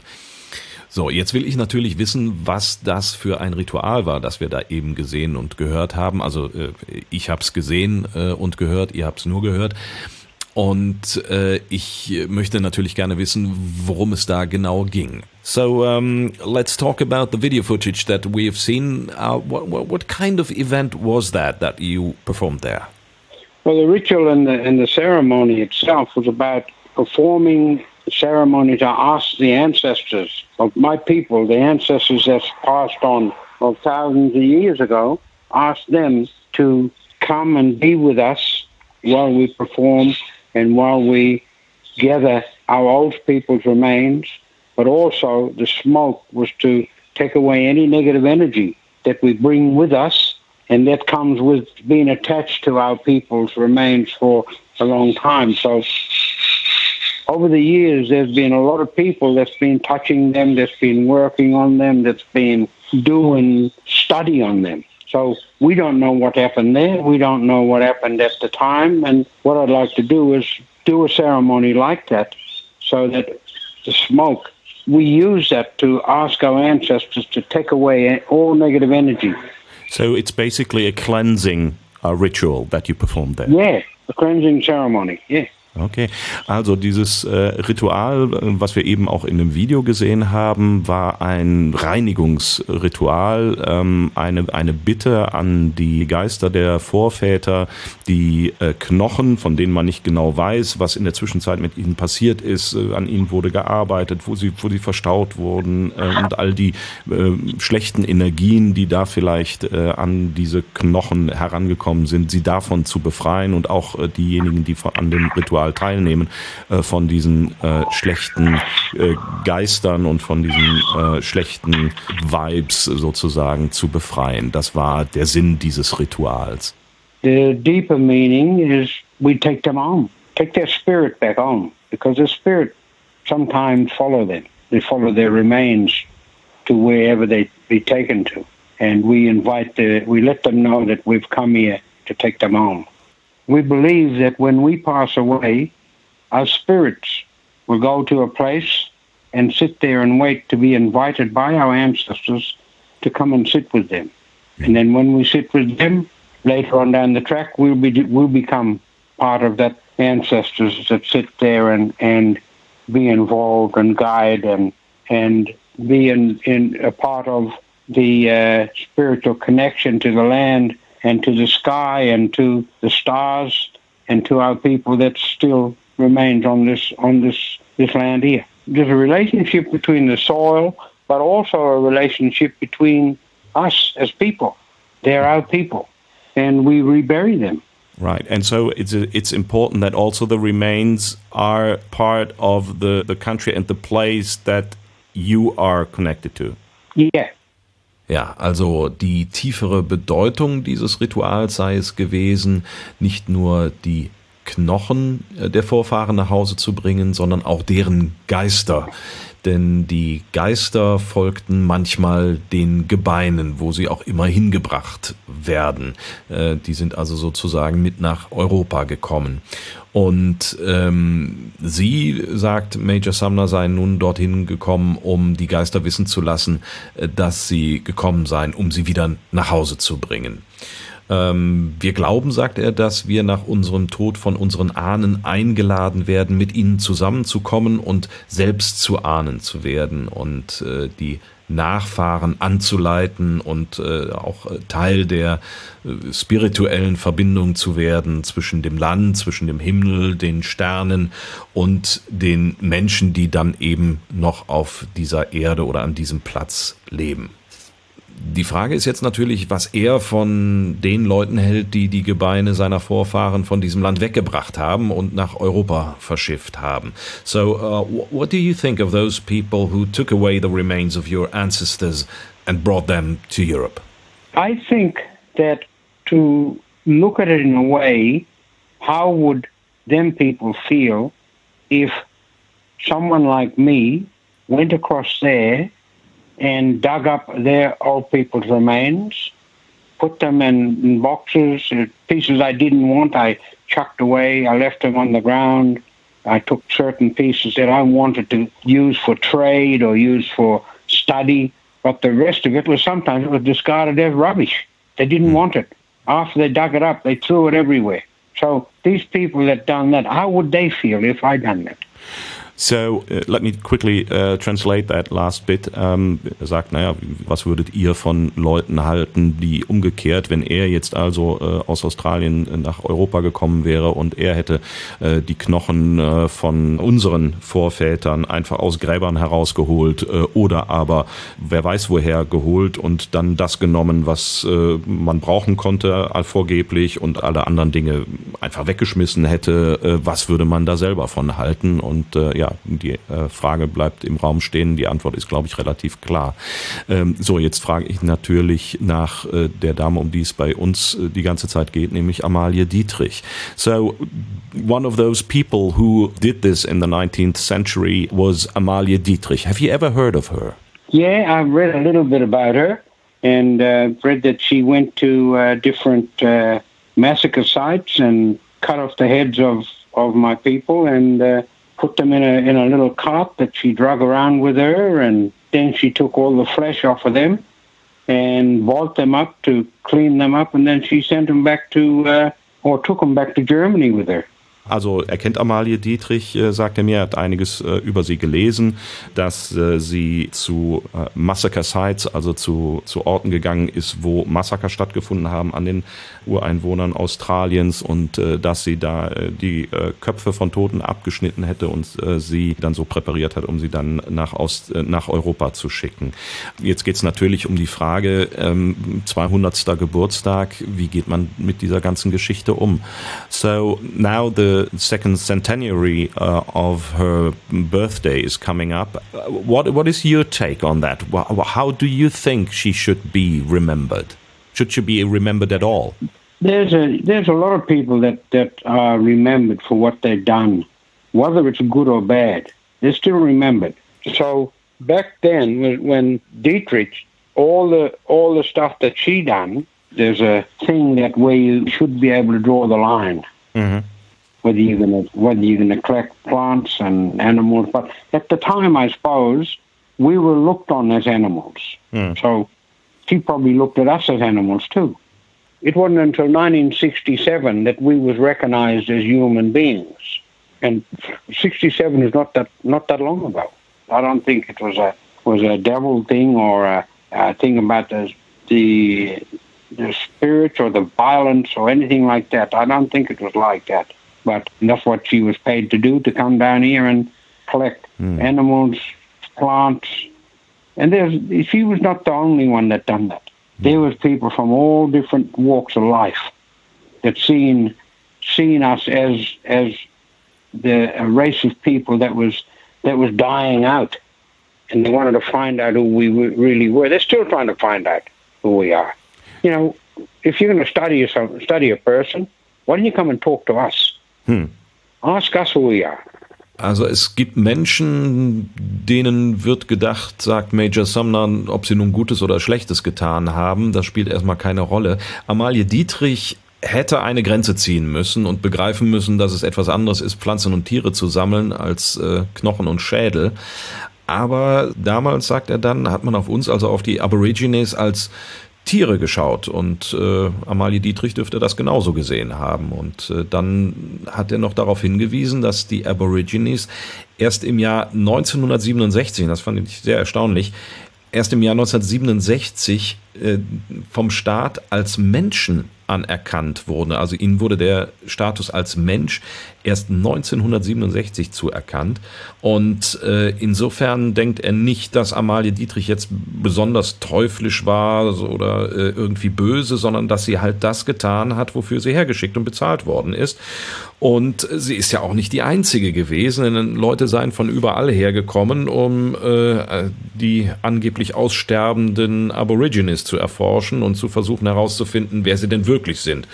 Und äh, das sei zum Teil eben ja heute auch noch so. Aber sagt er mit so einem vielleicht etwas sarkastischen Anflug, man könnte ja auch einfach mal mit denjenigen reden, äh, über die man etwas herausfinden soll. Und äh, ja, das ist jetzt natürlich ist ein guter Hinweis. Äh, ist das jetzt die Lehre vielleicht, die man daraus ziehen sollte aus dieser ganzen Geschichte? So, is, is this the lesson to be learned from all of this? I think, yeah, I think it's a lesson that, that should be learned, and the lesson is to respect, respect each other's place. You know, it's not to go around and dig somebody up that's been buried, or cut somebody's head off that's just just been killed. I don't think people would like that to to happen to their own people. Certainly not. Certainly not. Uh, Major Sumner, thank you so much for taking the time to doing this interview. Bye bye. You take care. Travel safe. Ja, Major Sumner. Also, äh, wenn man das so hört, dann äh, kann man das gut nachvollziehen, vor allen Dingen, wenn man diesen äh, Naturglauben so im Hinterkopf hat, ähm, da wo die Knochen hingebracht werden, da folgen auch die Geister und die sind aber mit dem Grund und Boden verhaftet, auf dem, von dem sie kommen und auf dem sie gelebt haben und müssen auch dahin zurück. Das kann man alles gut nachvollziehen. Also, es ist richtig, die, die Knochen müssen dahin zurück. Ich würde sagen, ja. Ich denke, dass das, ähm, die wurden nicht freiwillig herausgerückt. Und das sind Menschen, die immer noch an diesen Relikten ihrer Nachfahren festhalten. Ja, sie müssen zurück. Eindeutig. So, jetzt äh, spiele ich mal den Advocatus Diaboli. Was machen wir denn mit all den anderen Knochen, Schädeln, Mumien, die wir noch in deutschen Museen liegen haben? Das sind ja unzählige, die sich in den letzten ein, zwei, drei Jahrhunderten so angesammelt haben und die aus aller Welt stammen. Was machen wir denn damit? Müssen die auch zurück? Naja, ist, ich finde, es ist eine ethische Frage. Also ähm, nehmen wir mal die klassische Mumie eines Pharao, der im Jahre 1000 vor Christus gelebt hat. Äh, da wird wohl keiner mehr der Nachkommen äh, sagen, der gehört zu uns und ich habe an denen besondere ähm, Reminiszenzen und hänge an dem. Der Pharao selber hätte es wahrscheinlich nicht gewollt, im, äh, im Museum zu liegen. Aber über dessen Menschenrechte, die liegen ja schon eine ganze Weile zurück, äh, da setzen wir uns natürlich geflissentlich drüber hinweg. Also ist es eine Frage der Jahrtausende, die verflossen sind. Ich also finde- die, ich der finde- Länge der Zeit. Ich finde, es ist eine Frage äh, der Menschen, die, die heute noch darauf blicken. Wir können den Pharao nicht mehr fragen. Er wird sozusagen ungefragt ins Museum gestellt, genauso wie die Moorleiche. Ich glaube, äh, immer dann, wenn es Menschen, Hinterbliebene gibt, die mit Recht fordern, dass dieser Leichnam zu ihnen gehört, dann sollten wir darüber nachdenken, es zurückzugeben. Ob jetzt die zum Beispiel ägyptische Regierung mit Recht fordern kann, gibt uns den Pharao wieder, damit wir ihn ausstellen können. Äh, ich finde, da ist die, das ist eine andere ethische Frage, weil die haben ja selber vor, was wir mit denen auch gemacht haben. Mhm. Aber äh, Major Sumner will ja eine richtige Beerdigung für die. Der möchte ja, dass etwas was für sein Volk aus dem Lot geraten ist, wieder richtig und gerade gebogen wird. Das wäre ja ein ganz anderer Umgang mit diesen mit diesen Dingen. In Köln, da haben wir die 10.000 Jungfrauen, äh, die werden als Reliquien ausgestellt, äh, lauter Knochen, die an die Wand einer Kirche äh, angebracht sind das sind keine 10.000 Jungfrauen, das sind Legionäre oder zumindest Knochen aus römischer Zeit. Wenn wir die heute betrachten als Reliquien, äh, kein Italiener wird heute kommen, das waren aber meine Vorfahren. Hm. Aber in dem speziellen Fall finde ich, dass wir das zurückgeben sollten, genauso wie bei vielen anderen Völkern, wo wir es gestohlen haben, seien das nun äh, Knochen und Gebeine aus Afrika oder aus Südamerika. Wenn es da einen wirklichen Anspruch gibt im Sinne von, gib mir das doch zurück, und ich habe nicht dasselbe vor, was, was wir hier damit machen, nämlich mhm. als, als Museumsstück ausstellen, dann finde ich, ist es ethisch geboten, es zurückzugeben. Ja. Ob Amalie Dietrich geahnt hat oder überhaupt nur eine Idee hatte davon, was sie da anrichtet? Ich glaube, die Diskussion war damals in der Zeit eine ganz andere. Das wird sie gar nicht geführt haben. Also wie Major Sumner ja schon sagte, der Aborigine galt lange, lange Jahre gar nicht als Mensch und wurde auch mhm. nicht als mhm. solcher behandelt. Und ich glaube, da war Amalie Dietrich auch keine löbliche Ausnahme oder sowas, sondern äh, die ist in dieses Land gekommen und hat wahrscheinlich ähnlich wie die Siedler, die dort gelebt haben, äh, ist die auch mit den Aborigines umgegangen. Kommen wir wieder zu Amalie Dietrich zurück. Amalie Dietrich saß in Hamburg und zwar in einer Wohnung, nee, nicht mehr in einer Wohnung, denn die Wohnung gab's nicht mehr, denn äh, Godefroy, ihr Gönner und Finanzier, äh, hat pleite gemacht. Wie ging's dann weiter mit Amalie Dietrich? Die war fast mittellos. Die hat versucht, von Altenpflege zu, äh, zu leben.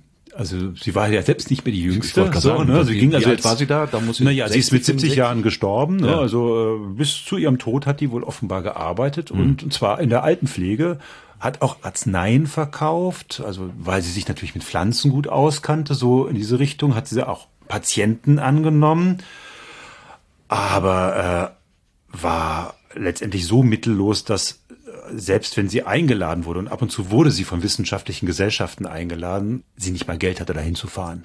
Und auch mit der Tochter war sie relativ zerstritten. Die beiden sind wohl nie mehr richtig grün miteinander geworden. Umso erstaunlicher, dass später die Tochter das Buch geschrieben hat. Mhm.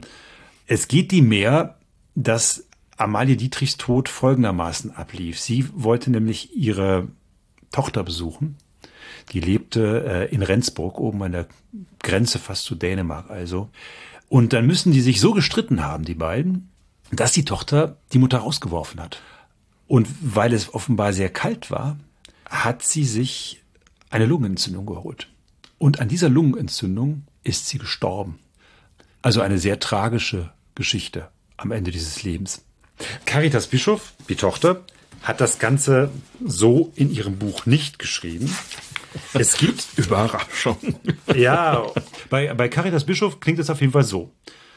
Also sie kommt dann in die Pflege, dann doch wieder bei ihrer Tochter. Vielleicht hat die ein schlechtes Gewissen, man weiß es nicht. Ähm, die schreibt, ruhig und gefasst sprach sie von ihrem Tod. Macht ja nur keine Umstände, sagte sie, also Amalie Dietrich. Mit mir sind im Leben nie Umstände gemacht worden. Nimm ja keins von den neuen Laken und den Sarg, so billig es angeht. Pflanzt einen Efeu auf mein Grab und damit gut. Das sollen also ihre nahezu letzten Worte gewesen sein. Und dann ist sie am 9. März 1891, also für mein Zeitzeichen vor 130 Jahren gestorben und dann auch in Rendsburg, wo sie gerade zu Besuch war, beigesetzt worden. Und tatsächlich offenbar mit dem letzten Wunsch ein Efeu drauf. Ja, und dieses äh, Efeu war offenbar so zäh, dass es auch noch 130 äh, Jahre nach ihrem Tod munter weiter wuchs und hatte wohl das ganze Grab überwuchert. In Rendsburg hat das keine Sau interessiert, die wussten ja auch gar nicht, wer das war. Aber irgendwann hat sich so eine Delegation aus Siebenlehnen aufgemacht und hat äh, die Amalie gesucht. Alle Siebenlehner sind stolz auf die Amalie. Das ist keine Frage. Aufgrund ihres Lebensweges, ganz einfach. Ja, das zeigt eigentlich, dass man selbst als Frau zu dieser damaligen Zeit vieles erreichen konnte, wenn man sich die notwendigen Rahmenbedingungen setzt und, und genau das verfolgt, was in einem drin ist, was einen vorantreibt.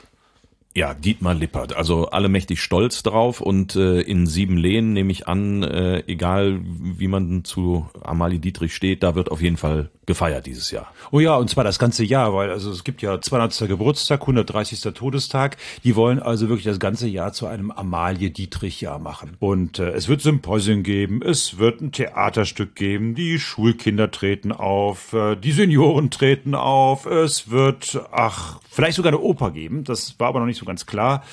Äh, also alles steht unter dem Motto Amalie Dietrich. Vielleicht kommt auch hoher Besuch aus äh, Australien. Das wusste man noch nicht, ob das mit den Corona-Bestimmungen so funktioniert und ob die alle so anreisen dürfen. Das wird los sein in Siebenlehen. Und ich sag mal, in Siebenlehen kennt sie ja jeder. In Ostdeutschland vielleicht auch noch ganz viele. Wer sie bei uns jetzt nicht kennt, der hat zumindest nicht bei uns so lange durchgehalten. Und wer durchgehalten hat, ich finde, der hat einen Preis verdient. Absolut. Ähm, ich habe ja hier dieses Buch, Amalie Dietrich von Caritas Bischof, geschrieben, also von ihrer Tochter. Ist im normalen Handel gar nicht mehr erhältlich. Also Das kann man nicht sieht neu auch schon so, kaufen, so ein bisschen, so der Gilb steckt schon drin. ja, ne? wir würden diesen Gilb samt Buch verschicken, äh, verschenken. wir, und, äh, und zwar an denjenigen, der sich zu uns äh, bei uns äh, als erster, als erste meldet, sozusagen als Dankeschön für den ersten, die erste treue Hörerin, Hörer. Ne? Und äh, ja, ich würde sagen, wenn euch diese Sendung gefallen hat, dann sagt's euren Freunden und uns. Und äh, wenn nicht, dann sagt's nur uns. Abonniert uns, Teilt uns. schreibt Adressen und Links zum Thema findet ihr in der Podcast-Beschreibung oder unter www.diegeschichtsmacher.de. So, und äh, jetzt müssen wir noch darüber reden, was wir beim nächsten Mal machen. Beim nächsten Mal werden wir nicht alleine sein, sondern wir bekommen Besuch. Und zwar von einer Frau, von der einige sagen, sie habe die erotischste Stimme im ganzen westdeutschen Rundfunk. Ui, wer ist das? Sag ich nicht. Überraschung. Okay, und worum wird's gehen? Äh, Richard der Dritte. Richard der Dritte. Das ist England, Mittelalter. Ah ja, ausgehendes, frühen Neuzeit. Ja, ja so. Aber mhm. auf jeden Fall der, der mit dem Buckel. Der mit dem Buckel und der mit dem ein Königreich für ein Pferd. Richtig, Shakespeare. Genau. Das alles beim nächsten Mal in 14 Tagen. Bis dahin. Tschüss. Tschüss.